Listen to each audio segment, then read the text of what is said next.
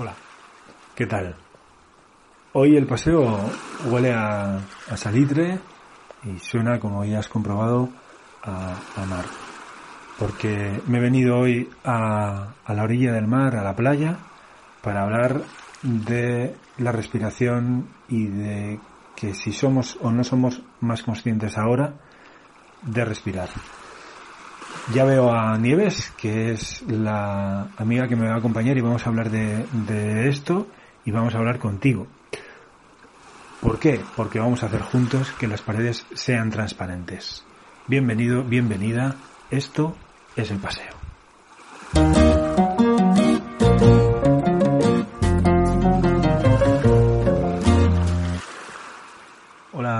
Nieves, ¿qué tal estás? Gracias por venir conmigo aquí al borde de, la playa, porque aunque no lo parezca, el ritmo del mar tiene, tiene algo que ver con, con, la reflexión que tengo en la cabeza y que me gustaría que me gustaría que, que reflexionaras conmigo. Hola Joel, muchas gracias a ti. La verdad que no se me ocurre un lugar mejor que al son de las olas que van y vienen como lo hace la vida. El caso es que eh, el otro día, haciendo la compra semanal, estaba en la cola del súper con la distancia reglamentaria y a una señora se le cayó una bolsa de plástico. Y, y otro señor que estaba eh, delante de mí dijo que tienes la, se, te ha caído una, una bolsa y dice esto es un lío entre, entre esto de distancia seguridad y respirar es que no, no puedo hacerlo todo y me hizo mucha gracia cómo la señora eh, eh, tomaba el hecho de respirar, porque llevaba mascarilla, y claro, ponerse la mascarilla y tal, el hecho de respirar le suponía un problema, ¿no? Le suponía como algo más en lo que pensar. Y, y estuve pensando, eh, quizás de alguna manera, esta manera indirecta, de repente, es, hemos tomado conciencia de respirar, de cómo respirar, de no mirar a un lado, de mirar a otro, de tener conciencia de hacia dónde respiramos, por cómo respiramos, por qué puede llevar el virus o puede, ¿no? Y eso nos obliga a respirar. Y me llamó la atención eh, ese hecho, porque es algo tan fundamental que nos da la vida, pero normalmente no reparamos en ello. Sí, efectivamente. Al final la respiración nos conecta a la vida y nos desconecta. Hacemos una primera inhalación y una última exhalación.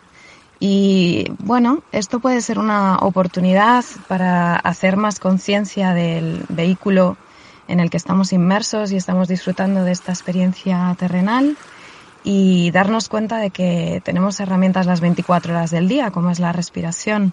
Está ahí siempre, solamente esperando a ser atendida y escuchada y nos puede ayudar a serenar muchísimo el estado de ánimo que en estos momentos que estamos viviendo eh, sinceramente creo que es lo más, más importante que podemos hacer por nosotros y por los demás. Yo siempre he pensado que si tuviésemos que ser realmente conscientes de, respirar todos los días, más de uno, y me incluyo, yo me caería redondo en días porque se me olvidaría respirar, ¿no? Eh, porque no, no, y es algo tan importante que al final no le damos importancia, ¿no? Eh, no sé, me, me, me parece me parece curioso que algo tan importante no le tenemos que dar importancia para que siga siendo importante.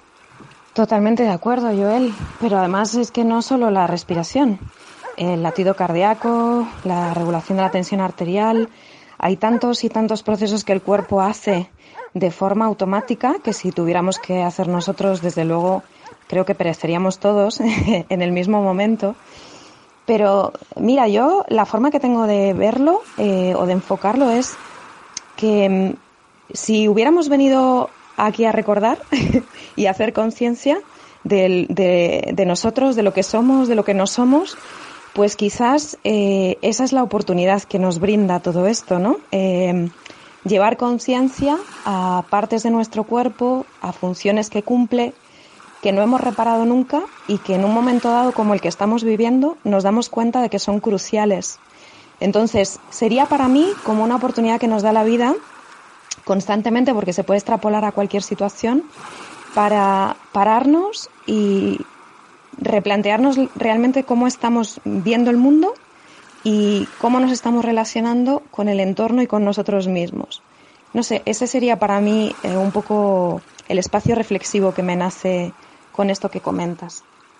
creo que además, y, pensando en eso, eh, porque también lo he hablado con gente, que se está dando casi una, una obsesión, ¿no? Porque nos estamos autodiagnosticando prácticamente cada segundo, ¿no? Porque nos han dicho que no podemos salir de casa y si tenemos algún síntoma nos tenemos que quedar en casa y manejar esos síntomas. Nos tomamos la temperatura durante muchas más veces que lo hemos hecho en años juntos y de repente vemos que nuestra temperatura fluctúa y no es siempre la misma y pero por eso no significa que estamos enfermos. Eh, la respiración, ahora me duele un poquito la garganta ahora nos, estamos, yo creo que a veces nos estamos obsesionando un poco porque no queremos contagiarnos, no queremos contagiar, etcétera, pero también eso habla de, que es que dentro hay un, una orquesta que, que no escuchamos durante el día, ¿no?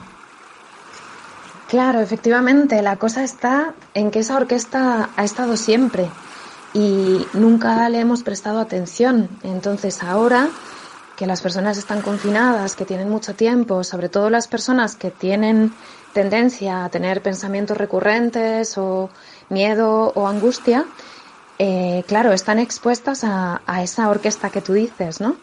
Por eso es tan importante generar conciencia eh, a todos los niveles, es decir, nuestro cuerpo efectivamente fluctúa en todo, la temperatura no es la misma, eh, los ritmos van cambiando y esos ritmos también están muy influenciados por, por toda la parte mental, por los pensamientos, por las creencias, por esa sensación de angustia y de miedo. Entonces, esa parte sería incluso más importante.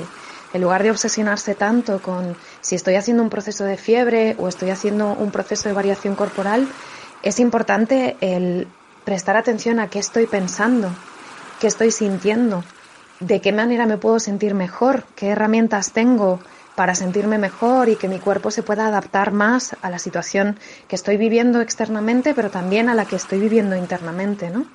Y ahí la respiración es una de las eh, herramientas más maravillosas y más transformadoras que existen.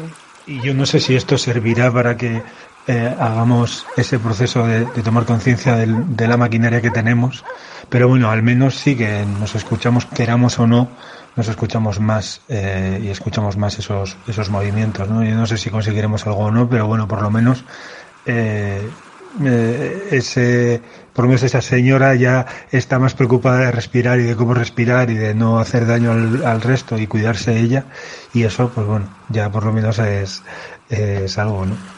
Yo estoy segura de que sí, de que claro que sirve y de hecho en mi entorno con las personas que hablo que quizás no tenían antes tanta conciencia corporal o llevaban un ritmo completamente frenético en su vida, eh, la conversación recurrente es necesitaba este parón. Eh, es verdad que, a veces el ser humano parece que solamente aprende cuando ocurren cosas como estas, ¿no? Cosas tan, tan grandes eh, y tan inesperadas como esta, que de repente nos para a todos y nos deja eh, con nosotros mismos, ¿no? Eh, expuestos simplemente a, nosotros, a nuestro cuerpo y a, nuestra mente. ¿Y qué hacemos con eso? Así que yo sí que realmente siento que todo esto está sirviendo y mucho y espero y deseo, desde luego, que la forma de relacionarnos que tengamos a partir de ahora eh, sea muchísimo más desde el corazón y menos desde, desde otros lugares que estábamos haciendo. Eh, muchas gracias, Nieves, por acompañarme por este paseo por, por, la playa y por el mar. Si te parece, seguimos caminando y, y escuchamos la respiración del mar y nos encontramos en otro paseo. ¿Te parece? Muchas gracias a ti, Joel. Ha sido un verdadero placer este paseo y esta escucha de la respiración externa, como yo le llamo, que es el mar, y al mismo tiempo hacer conciencia mientras paseamos del impulso respiratorio interno.